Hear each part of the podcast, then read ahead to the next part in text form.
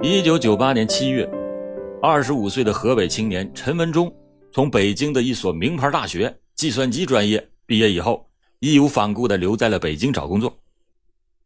陈文忠的老家在河北张家口市的农村，父亲早逝，母亲和三个姐姐勉强地供他读完了大学。北京的四年大学生活让陈文忠迷恋上了这个国际大都市。毕业以后，他就下定了决心，一定要在北京成家立业。因为在校的时候成绩优异，而且多次的社会实践的经验，陈文忠很顺利的就被北京的一家外资的网络公司给录用了，成为了一名电脑工程师。试用期过了以后，当时他的月薪就已经高达八千多元，成为了国贸写字楼中一个年轻帅气的白领。他寻思，在北京奋斗他几年之后，再努力把户口迁入到北京。他在网络公司工作不久，当同事们得知到这陈文忠还是单身一人的时候，很多热心的人就为他牵线搭桥。可是，当他们介绍的一些北京女孩得知到陈文忠是来自河北农村的时候，而且家里负担很重，就都很快没有了下文。在两千年的春天，陈文忠经过朋友介绍认识了北京女孩刘诗玲。刘诗玲和陈文忠的年龄相当，他的父母原来都是海淀区的菜农，因为北京市扩建征地，他们的全家就成了城镇居民，拥有了北京市户口。刘诗玲是家中的独生女儿，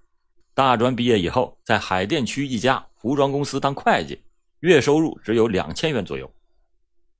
初次见面以后，陈文忠对长相清丽、性格温柔的刘诗玲感觉还很不错。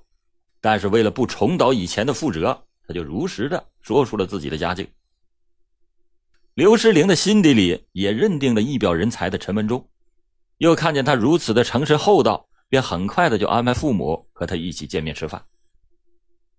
在席间，面对刘家父母审视的目光，陈文忠表现的不卑不亢，有礼有节。刘家父母对他的印象还不错，也没对他来自农村这一事实提出异议。由此，他和刘诗玲迅速的就确立了恋爱关系。陈文忠有所不知的是，刘诗玲的母亲王敏琴对于女儿此前的恋爱曾经参与过多次，因为王敏琴认为自己和老伴儿没有正式工作，将来肯定是还得要靠女儿女婿养老，所以不仅要为女儿找个能赚钱的老公，最重要的是要招个听话的上门女婿，而来自农村。收入高而且一表人才的陈文忠，无疑是个比较合适的人选。刘诗玲从小就是一个本分听话的孩子，遇事呢也就都由父母做主。其实，在认识陈文忠之前，刘诗玲曾经跟大专时候的同学王鲁热恋了很久。王鲁的父母都是下岗多年的北京市普通工人，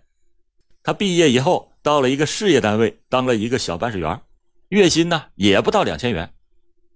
王敏琴自然是不肯把女儿嫁给他，于是他就果断粗暴的拆散了女儿的这段恋情。刘诗玲虽然当时也是寻死觅活的，但是最终还是没有拗过母亲。当王鲁得知到刘诗玲最终找了陈文忠的时候，曾经愤恨的对他说道：“你去找你的小白领吧，我倒要看看将来是谁混得好。”刘诗玲当时以为王鲁只是说说气话而已，没想到不久以后，王鲁真的就从单位辞职了，和别人合伙一起开了一家公司。此后，他就远离了刘世玲的生活。